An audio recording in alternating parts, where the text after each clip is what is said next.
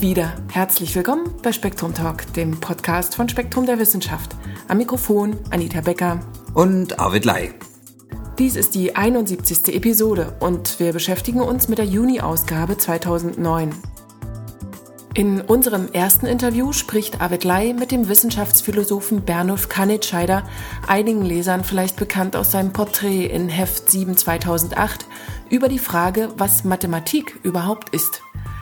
Michael Springer und seinen Einwurf finden Sie diesmal in der Mitte, gefolgt von Thomas Fraps und dem spannenden Thema, was Zauberei mit dem Gehirn zu tun hat. Wir beginnen an den Grenzen der Mathematik. Guten Tag, Herr Kannitscheider. Ja, grüß Sie Gott. Bei Spektrum Talk haben wir bisher zugegebenermaßen nicht oft über Mathematik gesprochen. Und, und wenn wir es diesmal tun, dann ist der Spot auch eher ein philosophischer. Herr Kannitscheider, wissen wir überhaupt, worum es bei der Mathematik geht? Äh, Bertrand Russell hatte schon seinerzeit ja diese etwas spöttische Bemerkung gemacht, dass die äh, Mathematiker am, am wenigsten wissen, wovon sie eigentlich sprechen und wovon ihre Wissenschaft geht. Und das ist im gewissen Sinne richtig. Äh, es ist für einen Biologen oder einen Physiker viel einfacher zu sagen, worum die Klasse der, worin die Klasse der Systeme besteht, von denen er redet, als beim Mathematiker. Ein Mathematiker wird viel lieber einem irgendeine beliebige Differentialgleichung erklären, als auf die philosophische Frage einzugehen, äh, wo der, worin der Gegenstandsbereich der Mathematik ist. Und das ist effektiv auch eine Dis Diskussionsgegenstand der Philosophie der Mathematik, die sich eigentlich von der Antike bis zu der Gegenwart durchgezogen hat. Kann man von unterschiedlichen Lagern sprechen? Es gibt da äh, eine ganze Klasse von Schulen oder es gibt eine Klasse von, von äh, ähm, Problematisierungen, die äh, einen völlig unterschiedlichen Gegenstandsbereich der Mathematik aufzählt. Also das geht davon äh, harten Realisten bis zu Fiktionalisten, die der Meinung sind, äh, die Mathematik redet überhaupt von keinem Gegenstandsbereich und äh, sie äh, arbeitet also letzten Endes nur mit Zeichenschemata, die sie, mit denen sie operiert und die sie verschiebt. Und äh, letzten Endes sind Beweise und äh, äh, Existenznachweise, letzten Endes alles äh, Operationen mit Zeichen. Und dann äh, die Gegner sagen dann wieder, aber das, damit artet ja die Mathematik aus als ein Spiel wie, wie Halma oder, oder Fang den Hut oder dergleichen mehr. Das kann doch nicht sein, dass die großartige, großartige Gebäude Mathematik nicht mehr ist als ein äh, Spiel wie Halma oder Schach. Da muss doch irgendein Gegenstandsbereich äh, vorhanden sein. Zum Beispiel gibt es auch, das ist der nächste Hinweis dann, ein Unterschied zwischen einem Zeichensystem und der Bedeutung eines Zeichensystems. Mhm. Wir unterzeichnen ja äh, zum Beispiel unterscheiden zwischen einem Ziffernsystem, die römischen Ziffern, die arabischen äh, Ziffern und der damit gemeinten Zahl. Und diese Zahl ist doch irgendetwas. Also wenn es in die Richtung geht auf die Semantik von eines Zeichensystems, dann äh, unterscheiden wir da auch, äh, auch schon im Alltag. Also und dieser Unterschied muss sich doch irgendwie ausprägen. Deswegen ist, äh, sagen dann eben die Kritiker, hm, ist das schon eine seltsame Sache, wenn wir sagen, dass die Mathematik überhaupt nur so ein schematisches Operieren mit bestimmten Zeichen ist.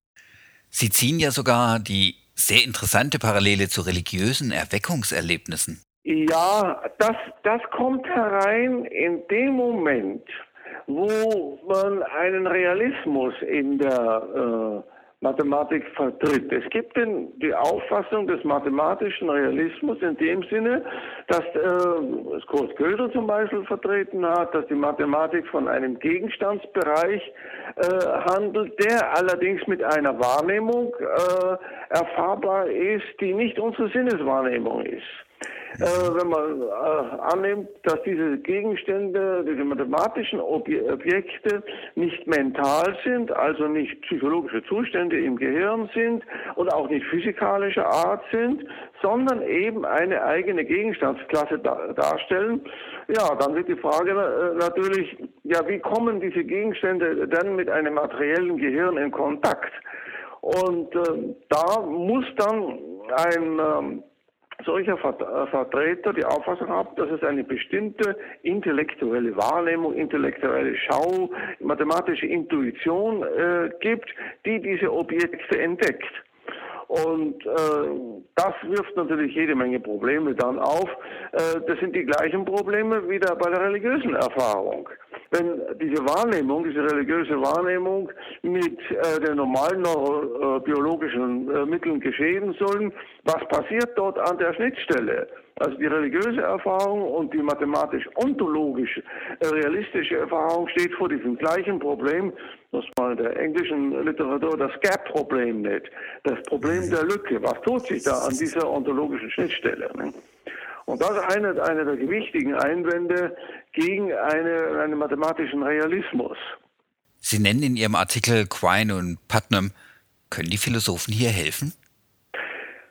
Naja, die versuchen also ähm, diese Schwierigkeit eines mathematischen Realismus eben dadurch auszuschalten, dass sie sagen, äh, de facto haben wir es niemals mit der Erkenntnis von reinen Abstrakter zu tun. Es ist nicht so, dass uns die Abstrakter direkt äh, attackieren, dass sie also direkt mit, der, mit dem Gehirn in Wechselwirkung treten, mhm. sondern immer in inkorporierter Form. Zum Beispiel in der Form von hochmathematisierten äh, Theorien der, äh, der Physik. Wenn eine physikalische Theorie mathematischer Gestalt auftritt, dann ist sie eine verflochtene Struktur, in dem die Variablen äh, genauso gut über abstrakte Objekte, über Funktionen, über Topologien, über Räume, über, äh, über projektive äh, äh, Objekte geht, wie auch über Elementarteilchen, also genauso gut auch, auch über Neutronen, Protonen und Elektronen. Wir haben es gar nicht mit äh, einzelnen abstrakten Objekten zu tun, sondern in der mathematischen Physik haben wir diese Verschränkung von äh, abstrakten und konkreten Dingen. Und wenn wir ein Experiment machen und dann diese Theorien äh, äh, evaluieren, dann sehen wir immer, dass ein Lichtblitz auftaucht oder dass hier eine elektromagnetische Welle in das Gehirn äh, eindringt. Immer nur eine Wechselwirkung von raumzeitlichen Objekten, die auch kausal äh, auf das Gehirn einwirken können. Wir können also das normale hypothetisch-deduktive Modell äh, der Kontrolle einer wissenschaftlichen Theorie äh, anwenden und haben dieses Problem der Schnittstelle nicht. Das Argument hat eine Schwäche, denn es gibt natürlich in der Mathematik eine ganze Menge von noch nicht angewandten abstrakten Strukturen, zum Beispiel in der Mengenlehre, mhm. diese großen Kardinalzahlen, die momentan noch keine Anwendung gefunden haben. Was die Mengenlehre anbetragt, so sieht es momentan so aus, dass wir mehr als ein Aleph 2, also die zweite äh, unendliche äh, Kardinalzahl gar nicht brauchen. Aber da sagen die, sagen dann die Verfechter einer solchen, nein, sagen wir es, intrinsischen Platonismus, ähm, das ist äh, eben eine Sache der unvollständigen Erkenntnis. Was wissen wir, was im Universum noch für Systeme auftauchen und wann wir zum Beispiel die höheren Kardinalzahlen, die, äh, die großen, die übergroßen Kardinalzahlen äh, brauchen, das kann sich ja noch herausstellen. Die sind, das ist sozusagen der spekulative Teil der Mathematik. Mhm. Aber der angewandte Teil, mit dem wir tatsächlich umgehen können, der wird dadurch erkannt und den können wir dann auch als real existierend annehmen, indem wir die mathematisierten Theorien indirekt durch ihre äh, Konsequenzen auf der Erfahrungsebene testen. Und da läuft alles kausal, raumzeitlich. Ähm, da können wir unseren Ex äh, Experimenten, unseren Beobachtungen trauen. Äh, und wenn die bewährt sind, dann ist es sinnvoll auch an anzunehmen, dass auch die in der Theorie äh, verwendeten Abstrakter existieren. Genauso wie, wie wir äh, sonst ja auch äh, nicht sichtbare Teile einer physikalischen Theorie für Existenz halten. Wir können das Innere zum Beispiel eines schwarzen Loches nicht erforschen. Vom Außenraum ist das unsichtbar. Dennoch nehmen wir an, dass ab dem Horizont das schwarze Loch inne eine vernünftige, reguläre äh, Raumzeitmannigfaltigkeitsstruktur äh, besitzt, die sich nicht in, der, äh, in einer grundsätzlichen Weise von der Struktur des äußeren Raumes unterscheidet. Mhm. Ganz, ganz einfach deswegen, weil wir der Theorie selber vertrauen. Wenn gewisse mathematische Probleme, zum Beispiel die in der soeben beendeten Spektrumserie angeführten, wenn die heute noch nicht gelöst sind, Herr Kannentscheider, liegt das eher an unserem menschlichen begrenzten Verstand oder vielleicht doch eher an einer prinzipiellen Unmöglichkeit? Also, ich würde mal sagen, die würde ich unterscheiden.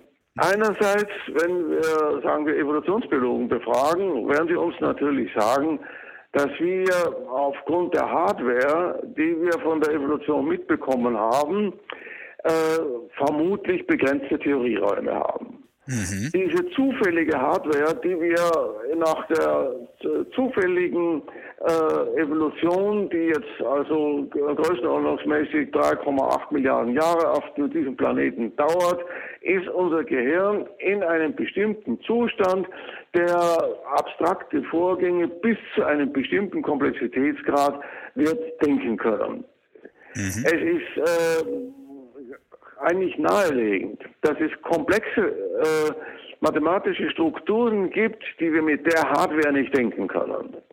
Und in dem Sinne kann es natürlich also dort ähm, Grenzen geben des mathematischen Denkens, auf die wir de facto aber, aber nie stoßen werden, weil wir natürlich ein Gehirn, das wir nicht haben, mit dem können wir auch nicht denken. Mhm. Andere Geschichte ist, ob wir, wenn wir mal das Fassungsvermögen, den, den Theorieräume unseres Gehirnes als ähm, offen betrachten, es ähm, Probleme gibt, die man grundsätzlich nicht lösen kann. Ähm, da, und da muss man auch wieder unterscheiden. Natürlich gibt es Unmöglichkeitsbeweise. Und äh, einige sind, haben ja eine große Rolle gespielt in der, in der Geschichte der Mathematik, also zum Beispiel der Nachweis der Unabhängigkeit des Parallelenaxioms, das ist eine definitive Angelegenheit. Die absolute Geometrie ist in sich konsistent und sie kann ergänzt werden durch das hyperbolische, das sphärische äh, oder das euklidische äh, Parallelenaxiom. Und in dem Sinne ist es vollkommen klar, dass eine äh, auch in der Zukunft irgendwann noch jemand, der noch so schlau ist, äh, das Parallelenaxiom nicht aus den äh, davon verschiedenen äh, Axiomen der absoluten Geometrie wird ableiten können. Mhm. Diese Art also von Unmöglichkeit ist klar. Andererseits gibt es aber die Grenzen, die jetzt Gödel herausgefunden hat, in, den, in seinen mhm. berühmten äh, beiden Theoremen von 1931, indem er gezeigt hat, dass es äh, in jeder Theorie, die mindestens äh, so den Komplexitätsgrad an normalen Arithmetik hat, Sätze gibt, die mit den Mitteln dieser Theorie nicht entscheidbar sind. Und äh, dass also das Hilbertsche Programm der finiten Axiomatisierbarkeit äh, der Mathematik scheitern muss. Äh, allerdings muss man da äh, auch wieder, äh, wieder vorsichtig sein, die Tragweite dieser Beweise nicht zu überziehen. Denn mhm. wir stellen ja zum Beispiel fest, wenn wir die Geschichte der Mathematik seit dem 31er äh, Jahr des vorigen Jahrhunderts äh, betrachten, dann sehen wir, dass die Mathematiker äh, einen Satz nach dem anderen bewiesen haben. Einer der größten Erfolge in der letzten Zeit war ja der Beweis des großen Fermat. Und das hielt, da hielt man eine Zeit lang, da war man der Meinung, das, das könnte so ein Kandidat sein, dass äh, die, der große Fermat vielleicht unter die Klasse der Probleme fällt, von denen Gödel also eben diesen äh, Beweis geführt hat im Jahr 1931. Aber da hat sich mhm. doch gezeigt, dass man das ohne weiteres beweisen kann. Heute äh, nehmen manche an, dass also die Goldbachsche Vermutung herunterfällt. Aber das ist auch nicht klar. So ist es also, äh, die Tragweite dieser, der Gödelsätze ist also, äh, würde ich sagen, wird sehr verschieden eingeschätzt. Die Mathematik geht weiter und sie beweist immer neue Sätze und äh, oder sie kann es in der Lage, etwa die Unabhängigkeit und die Nichtableitbarkeit zu beweisen, wie zum Beispiel bei, bei der Kontinuumshypothese. Da ist das dann so gelaufen, dass man äh, in zwei Schritten, einmal von Gödel selber und dann später von Paul Kohlen, äh, zeigen konnte, dass die aus den normalen Axiomen der Mengenlehre nicht ableitbar ist. Und also in dem Sinne äh, glaube ich also, dass man äh, nicht zu verschreckt sein sollte im Prinzip darauf, dass die äh, zukünftige Entwicklung der Mathematik nicht weitergeht. Mhm. Allerdings das, das biologische Proviso, das ich am Anfang äh, genannt habe, das kann man nie ausschalten. Und äh, denn äh, wir können uns ja nicht, nicht über den eigenen Schatten springen und können uns nicht äh, vorstellen oder, oder irgendwie antizipieren, mit einem Gehirn zu denken, das wir nicht besitzen. naja, vielleicht bis wir die Oberkante unserer evolutionären Möglichkeiten eingeholt haben, hat die Evolution vielleicht dann wieder nachgebuttert. Ja. Da hätten wir dann ja. Glück gehabt. Herr Kanitscheiter, vielen herzlichen Dank, das war sehr interessant. Gut, ich bedanke mich auch. Im Juniheft beschäftigen uns außerdem die Vorbeugung von Pandemien, Quantencomputer mit Ionen, Geysire auf einem Saturnmond, Limantepe, eine Stadt aus der Bronzezeit und in unserer Serie Erde 3.0 dem zunehmend knappen Trinkwasser. Zum Titelthema kommen wir gleich. Vorher hören Sie Michael Springer mit seinem aktuellen Einwurf. Kleine Physik der Wirtschaftskrise. Ein Hebelgesetz für Finanzmärkte, im Januarheft ereiferte ich mich an dieser Stelle ein wenig über Physiker, die lieber an der Wall Street spekuliert haben, statt in weiser Voraussicht der kommenden Krise mathematische Modelle für instabile, sogenannte wilde Märkte zu entwerfen. Das trug mir mehrere Leserbriefe ein, die übereinstimmend bezweifelten, dass moderne Finanzmärkte überhaupt berechenbar seien. Es handle sich nun einmal um ein chaotisches Aufschaukeln positiver Rückkopplungen und daran müsse jede Theorie versagen, die nach dem Vorbild der Physik Erhaltungsgrößen und Gleichgewichte definiert. Tatsächlich hat sich in der Krise die herkömmliche Idee des Marktgleichgewichts blamiert der zufolge umfassend informierte Akteure, nur ihrem Eigeninteresse folgend, Angebot und Nachfrage so auspendeln, dass Güter und Dienstleistungen sich ganz von selbst optimal verteilen. Das ähnelt der statistischen Thermodynamik, in der das mikroskopische Zufallsverhalten der einzelnen Atome zu Gesetzen für makroskopische Kenngrößen wie Druck, Temperatur und Entropie führt. Jetzt aber schlägt die Stunde der Nichtgleichgewichtstheoretiker, die seit Jahren das dicke Ende kommen sahen. In den Modellen solcher Econophysicists heißt das dicke Ende Fat Tail und meint den Umstand, dass starke Abweichungen vom Gleichgewicht viel häufiger vorkommen als gemäß der herkömmlichen Glockenkurve mit ihren schmalen Enden. Einer dieser Ökonophysiker ist Stefan Turner, Leiter der Forschungsgruppe für komplexe Systeme der Medizinischen Universität Wien. Dort erforschte der theoretische Physiker und Wirtschaftswissenschaftler zunächst die Genetik der Zuckerkrankheit, wandte sich dann aber den internationalen Finanzmärkten zu. Auf der Frühjahrstagung der Deutschen Physikalischen Gesellschaft in Dresden stellte er sein aufwendiges Modell der Finanzspekulation vor. In Turners Computermodell treten virtuelle Akteure in Wechselwirkung, insbesondere Banken, die Geld verleihen und Hedgefonds, die damit spekulieren. Daneben gibt es kleine Spekulanten, die für ein gewisses Hintergrundrauschen im System sorgen, sowie Großinvestoren, die etwa der staatlichen Rentenkasse entsprechen. Doch als entscheidend für das Systemverhalten erweist sich in diesem komplexen Geschehen überraschenderweise ein einziger Parameter, der Leverage-Faktor oder Hebeleffekt. Ein Hedgefonds verfünffacht beispielsweise seinen Spekulationsgewinn per Leverage, indem er das eingesetzte Eigenkapital mit geliehenem Geld um das Fünffache aufstockt. Das funktioniert natürlich nur, falls die Spekulation überhaupt etwas abwirft und sofern der Spekulationsgewinn die Zinsen für das Geldleihen übersteigt. Andernfalls stürzt der Hedgefonds besonders tief. Ohne Leverage verhält sich Turners Modell brav und klassisch. Doch je stärker der Hebeleffekt aufgedreht wird, desto volatiler, also unruhiger wird das System. Und oberhalb des fünffachen Hebels gerät es völlig außer Rand und Band. Die kleinste Schwankung des Hintergrundrauschens, ausgelöst von einem normalerweise für das Systemverhalten ganz unbedeutenden Einzelhändlers, kann den ganzen virtuellen Markt zum Crash bringen. Nun werden Sie vielleicht sagen, dass Hedgefonds verboten gehören, war mir immer klar.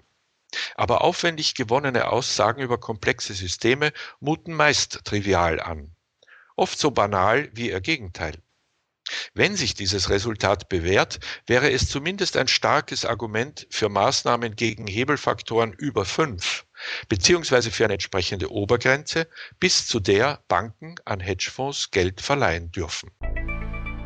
Nun das vielleicht etwas ungewöhnliche Titelthema Zauberei und Gehirnfunktion. Hören Sie dazu ein Interview mit dem Wissenschaftszauberer Thomas Fraps. Hallo Herr Fraps. Hallo Herr Ley. Sie sind als Zauberer ein eher ungewöhnlicher Gast in einem Wissenschaftspodcast. Das passt ja auf den ersten Blick nicht wirklich gut zusammen, oder? Äh, ja, das, das, stimmt auf den ersten Blick nicht, aber auf den zweiten denke ich. Äh, der Artikel, der im Spektrum erschienen ist, deutet ja schon einiges an, dass es da Überlappungsgebiete geben könnte, sodass auch Wissenschaftler oder insbesondere die Hirnforscher von den Dingen, die Zauberer empirisch über die Jahrhunderte herausgefunden haben und anwenden, äh, davon profitieren können. Ja, das war mir gar nicht so klar, dass es da schon eine längere gemeinsame Geschichte gibt. Können Sie uns die mal kurz skizzieren? Ähm, das ja ging um die Jahrhundertwende, praktisch 1894, wenn ich mich recht erinnere, schon los mit einem gewissen Alfred Binet, der damals natürlich mit rudimentären Mitteln wohl, also fotografischen Einzelbildaufnahmen, in der Lage war, äh, einen simplen Trick zu analysieren oder es versucht hat, aber sich auch nicht so richtig erschließen konnte mittels psychologischer Methoden, die damals zur Verfügung standen, äh, das zu analysieren aufgrund der Fotos, warum diese Illusion in den Köpfen entsteht. Also so, wenn ich das äh, nachlese, das Paper, ähm, das ist nicht sehr lang, das ist eine kurze Anmerkung, aber trotzdem, es ist interessant, dass schon damals jemand versucht hat, äh, die Illusion zu ergründen und dem genauer auf die Spur zu kommen. Na, vermutlich hat er seine Intelligenz beleidigt. Ähm, Herr Fraps, was sagt denn die Forschung? Was passiert in meinem Hirn, während Sie Google verzaubern oder plötzlich ein Glas Orangensaft in der Hand manifestieren? Ähm, soweit äh, ich das in Erinnerung habe, gibt es momentan erst eine veröffentlichte Studie von dem Menschen sozusagen, der das Ganze auch im Jahr 2005 mehr oder weniger angestoßen hat, der Gustav Kuhn. Und der hat sich mit äh, Ben Paris zusammengeschlossen und die haben jetzt in dem Jahr eine Kernspinstudie veröffentlicht. Das heißt, äh, Bilder äh, von Probanden, also des Gehirns von Probanden, die Zaubervideos betrachtet haben. Und da verschwindet zum Beispiel einfach mal ein Ball, den man in die Luft wirft oder der von einer Hand in die andere gegeben wurde.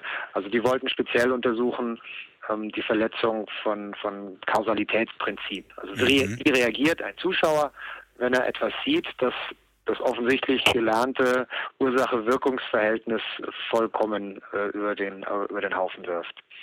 Und nicht nur einfach ihn überrascht, wie bei Witzen oder Slapstick oder irgendwelchen ähnlichen Szenen, sondern wirklich eine Verletzung eines Grundprinzips seiner, seiner Wahrnehmung.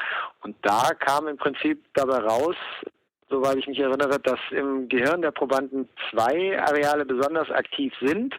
Also der sogenannte dorsolaterale präfrontale Cortex und der anteriore Cingulus, der anterior cingulate Cortex. Und das ist zum einen der präfrontale Cortex hier zuständig für äh, kognitive Kontrolle, Planung, auch von Handlungen, aber generell kognitive Kontrolle und der anteriore Cingulus, der ist anscheinend zuständig für ähm, das Überwachen von Konflikten oder auch Feststellung von Widersprüchen und Konflikten. Hm, was man jetzt daran feststellen kann, dass bei der bekannten Stroop-Task, also diesen Farben-Wörter lesen, wo es ja einen Konflikt gibt zwischen dem automatisierten Lesen von Wörtern, was sofort stattfindet im Kopf, und der höheren kognitiven Tätigkeit, nämlich dem Benennen von Farben. Das machen wir nicht so oft, das ist nicht so mhm. automatisiert wie Lesen. Und da gibt es bei dieser sogenannten Stroop-Task einen Konflikt und der, und wenn man da Kernspinstudien macht, zeigt es eben dasselbe. Das heißt, hier ist auch der präfrontale mhm. Cortex, der dorsolaterale sehr aktiv und der ACC. Und insofern ähm, unterscheidet sich das auch wiederum, was als Kontrollstudie gemacht wurde von Kuhn und Paris, von reiner Überraschung. Also die haben ihren Probanden Filme gezeigt von Zaubertricks mit Kausalitätsverletzungen, aber auch von Überraschungen auf einem Video und von einer reinen choreografierten Handlung, bei der dieselben Gegenstände wie beim Zaubertrick verwendet werden, bei denen aber kein Trick passiert. Also einfach, mhm. wo gar nichts ist. Keine Verletzung, keine Überraschung, nix. Aber auch interessanterweise eben äh, Videos als Kontrolle, bei denen etwas Überraschendes passiert. Und man hat festgestellt, dass beim Zaubern diese beiden genannten Areale sehr viel stärker aktiv sind als bei Videos mit reiner Überraschung. Sie selbst sind mit Ihrer Arbeit ja auch in die Forschung involviert. Genau, ich bin seit äh, Januar 2008 äh, als Hilfszauberer, könnte man es vielleicht sagen, ähm, und auch Berater für eine Doktorarbeit an der Graduate School of Systemic Neuroscience hier in München tätig und habe da eben solche Videoclips produziert, jetzt nicht nur mit Kunststücken, die reine Kausalitätsverletzung zeigen, sondern einfach eine Reihe von Tricks auf Video gebannt, die dann als Stimulus dienen für Probanden, die mit EEG-Ableitungen dann versehen werden, sodass sie die Tricks wenn Sie die Tricks anschauen, EEG abgeleitet werden kann.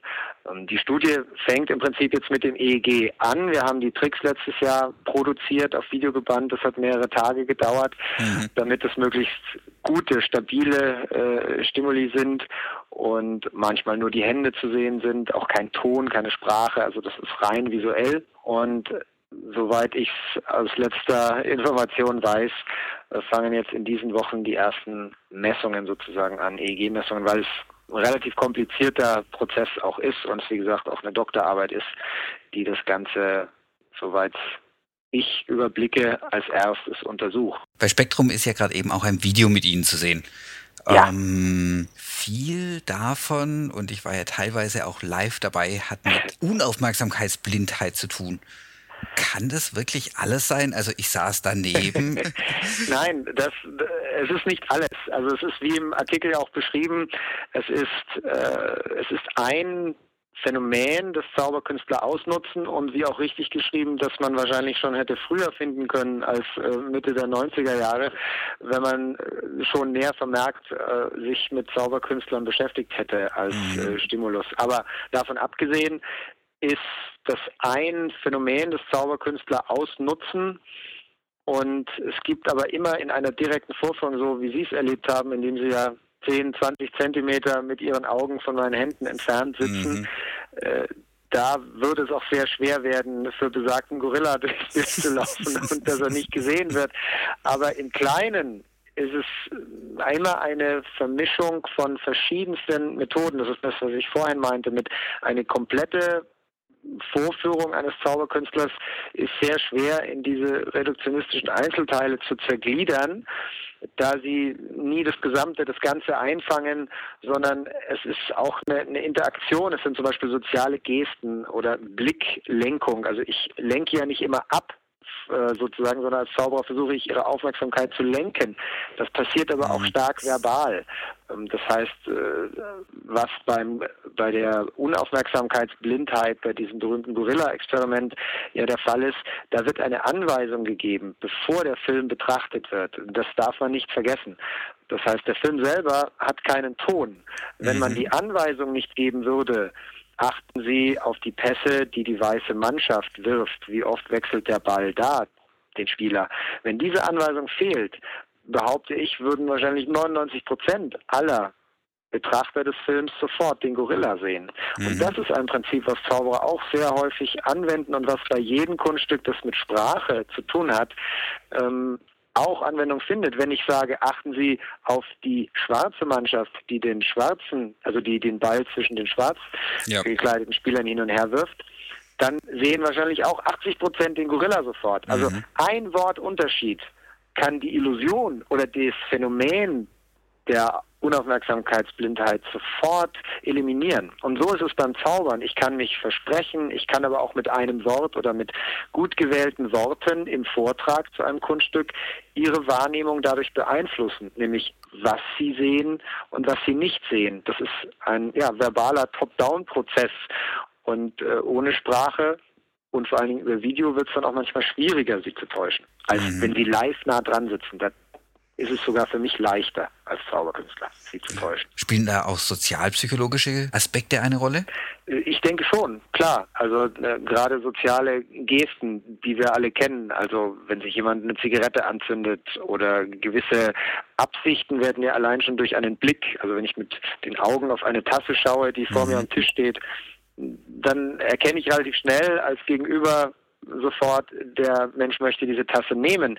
Wenn ich den Blick in die andere Richtung wende und mit der rechten Hand trotzdem die Tasse ergreife, ist das letztendlich äh, eher verwirrend. Aber das nutzen Zauberer eben wieder aus, durch ihre Möglichkeit, mit dem Blick die Aufmerksamkeit des Zuschauers zu lenken oder auf bestimmte Bereiche abzuschwächen, um dort eine geheime Handlung äh, auszuführen. Also das geht schon fast in die Richtung äh, mit den Spiegelneuronen, die, sofern es die beim Menschen konkret geben sollte, soweit ich weiß, ist es noch ein bisschen umstritten, ob so ein System mhm. wirklich im menschlichen Gehirn existiert, aber wenn dem so ist, dann dient es ja auch äh, dazu, ähm, durch das Beobachten von Handlungen sofort die Absichten zu erkennen. Das heißt, ich vermute, dass Zauberkünstler bewusst oder unbewusst, dass uns das auch hilft. Denn wenn ich starte, eine Bewegung zu machen und mit dem Blick in die richtige Richtung schaue, dann ist dem Zuschauer schon klar, was ich machen will, diese Tasse zu ergreifen. Dass ich dabei eventuell aber noch eine kleine andere Bewegung mache oder einen heimlichen Gegenstand in der Hand verborgen habe und die Hand dabei vielleicht nicht so natürlich aussieht wie normal, wenn ich eine Tasse ergreife. Ähm, aber all das ist nicht unter Verdacht, weil dem Zuschauer ist automatisch klar, der greift jetzt nach der Tasse oder nach dem Salzstreuer oder nach dem Glas oder in die Tasche, um was zu holen. Also diese sozialen Formen der Motorik, die aber sofort automatisch, ohne zu hinterfragen, abgespeichert wird und unverdächtig erscheint. Herr Fraps, können Sie auch einen akustischen Zaubertrick? Ja, oh. das sollte kein Problem sein. Ja. ähm, ich würde einfach verschwinden. Achtung! Oh, und da war er weg. Und weg sind auch wir. Dies ist die letzte Folge von Spektrum Talk.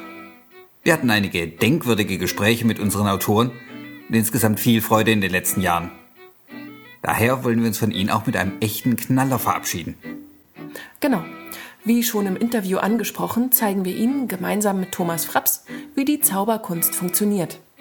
Abonnenten von Spektrum Talk finden den ersten Teil bereits in ihrem Podcatcher – alle anderen finden ihn und vier weitere auf der Seite www.spektrum.de slash Zauberei. Wir denken, dass es Ihnen genauso viel Spaß machen wird wie uns. Danken fürs Zuhören und wünschen Ihnen alles Gute.